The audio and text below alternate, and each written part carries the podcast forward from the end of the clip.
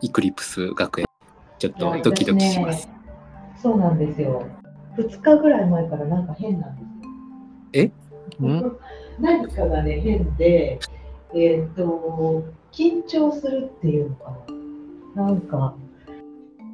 あーなんか私の場合もね、最近まあ毎日イクリプスの話をしてるじゃないですか。で、はい。3日前か4日前ぐらいからね、ちょっとなんか、おかしいな、い異変かな、みたいな、あの、要するに、あの、あんまり踏み込んだことがないところに踏み込んでるみたいな感じがあって、で、それで、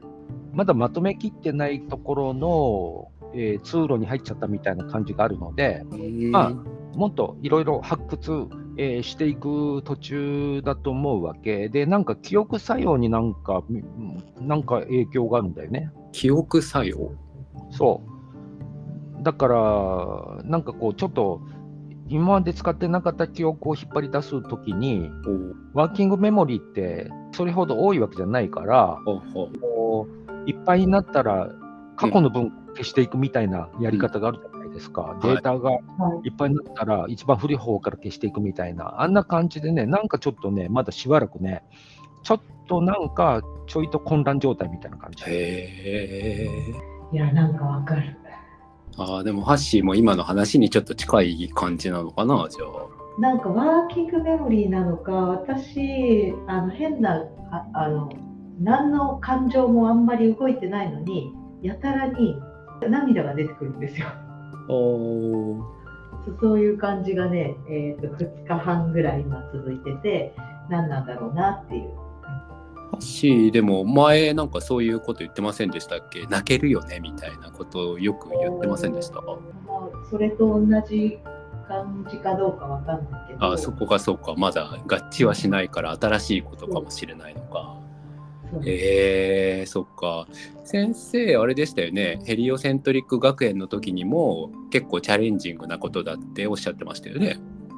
まあ、それはそうでしょ。あの、ジオセントリックの普通の先生術って、過去のデータを前例にして読んでいくわけだから、うん、まあ、要するに決めつけで読んでいくみたいな感じじゃないですか。うんなるほど、ではい。医療セントリックって創造的っていう風なこうホロスコープなので、そうすると、ああ、これ見たわっていう風にならないわけよ。なるほど。それをだからそこで解釈を加えていくというかき読み解いていかなきゃいけないわけですもんね。そうでなおかつ読み切ったっていう実感は全然ないので、これで終了っていうのがないわけよね。うーんそうなんだよな先生がそのことはずっと何回もおっしゃってたからなるほどなと思ってだからヘリオセントリックチャートを読むっていうのは本当にそのチャートに入り込んで実感を湧いてっていうところまでどんどんいくとやっぱそうなるんだな。だってであの、はいこうこう使い方がねあそういう使い方してんのかみたいなのが出てくる そうサンプルの方のねお話とかと照合しながら本当に面白い回でしたよね。いやでもそれで今回そのイクリプス日食月食に進んでさらになんかそのチャレンジングさっていうのが増してはいくわけですかね。そうだね、だからまあ、ちょっと手探りでうん進めていけばいいんじゃないのかと思うわけですようんうんね。うん、このイクリプス学園の全4回でどういうふうに展開するかっていうのがなかなかドキドキします。まあ、えーでも手探り状態ぐらいじゃないと、まあ、もともとみんなやる気なんか起きないな。で一応その2月この全4回はねハッシーのチャートを題材にっていうところがありますんでハッシーはそのことも受けての何か迫り来るものがあってのドキドキなんでしょうかね。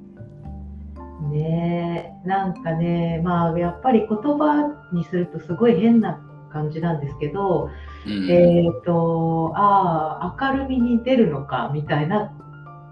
神妙な気持ちっていうかなんか、えーあ公表されちゃうんだなみたいなそういう感じでもあるんですよ。でもまあ、私、あの、ハが言ったことから何から何まで全部公表してばっかりじゃない？なんか全部喋っちゃったね。そうですね。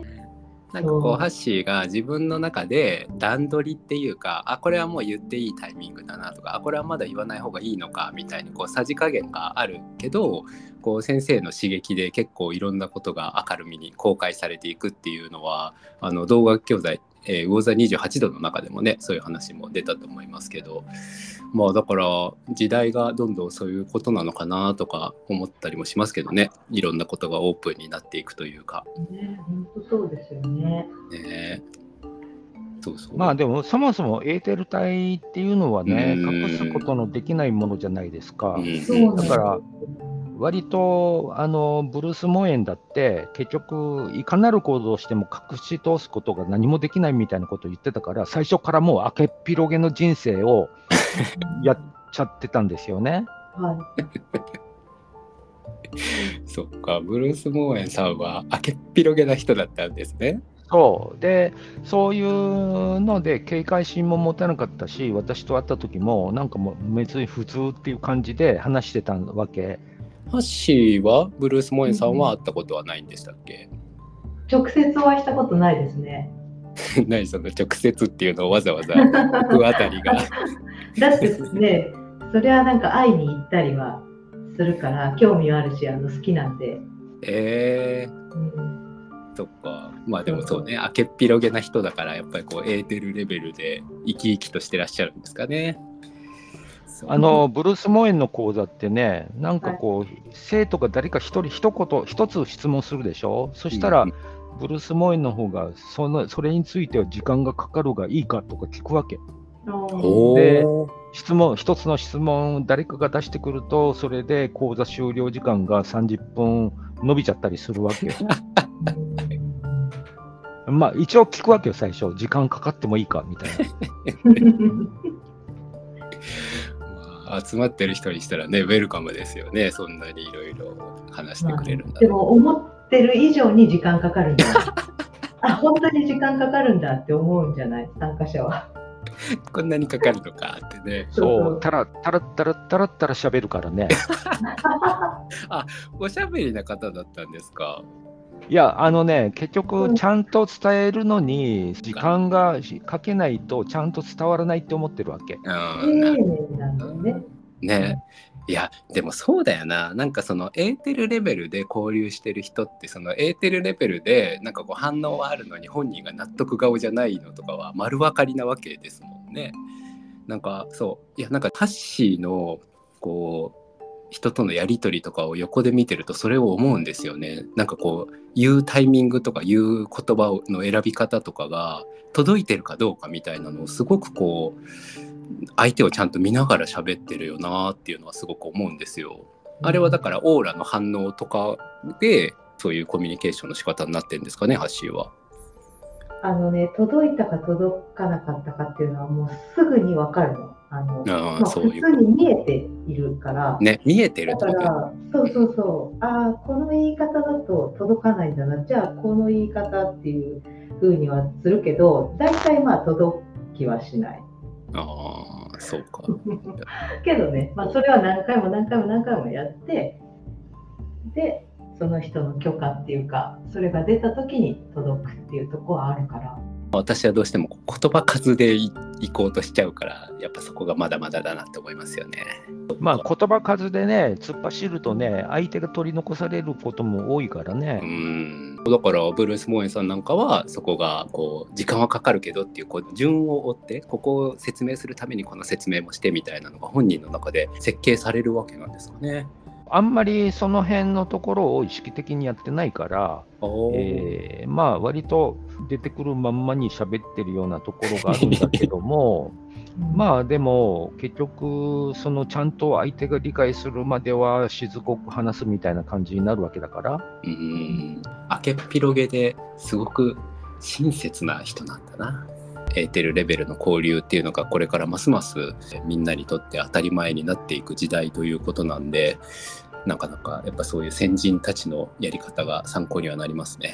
まあでも辛い人にはちょっときつい感じになるよね。うんとそのエーテルレベルで通じちゃうことが？うん。やっぱり隠せないっていう状態に、最初から本当に隠せてはないんだけど、本人としては隠せてるって思っていたものが本当に隠せないっていう風になってくるのって、うんうん隠したいことがある場合はきついよなっていう。うんうん世の中もなんかいろいろ騒がしいですよ。あの暴露じゃないけどまあこの何年かでだんだんそうなってるんですかねなんかやっぱり隠し事を許さないみたいな風潮なんだなっていうのはなんとなく思いますね。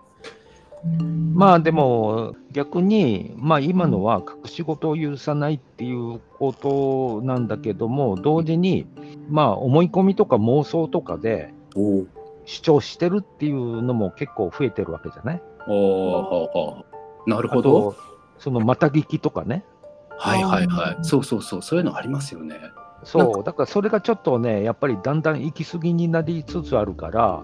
えー、まあその辺で何が本当か分かんないみたいな感じにはどんどんなってるよね。あまあやっぱり SNS がそれを助長したとこはあるよなと思っててなんかこう意見があるわけじゃなくて世の中のその炎上してるとこに乗っかりたいみたいな感じなのかなとか思うんですよね。本人自分の意見じゃないみたいな。そうでなおかつまた聞きなのにこれは確実な話ですよ。うん、だそうですよっていうおっちゃんもいるから。本当のことなんか本当にないんだよなそうあといやさっきなんかまじまじと思い出してたんですけどあのハッシーがあれ何年前だろう？そのシンボル13の中で言った発言でタラレバをやってる暇なくなるみたいなことを言ったことがあって、うん、そうなんか今それを思うんですよね。あのニュースとかを見ててあこれがなければよかったのにみたいな意見って確かに吹き出しやすいんだなと思ってそれをやってることに時間を費やしてしまうことができるっていうなんかこう罠みたいな感じをちょっと見ててああそういえばハッシーがたらればやってる場合じゃないって言ってたなっていうのをちょっと心にまた刻みましたね。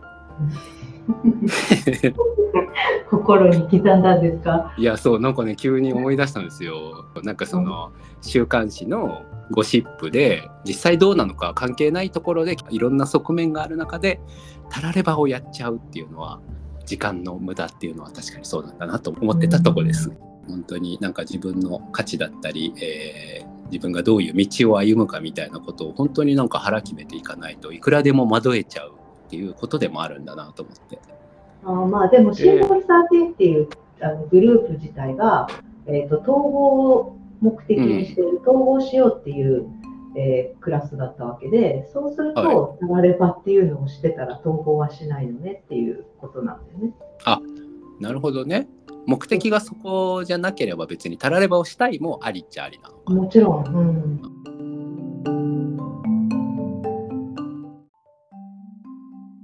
今日はここまで。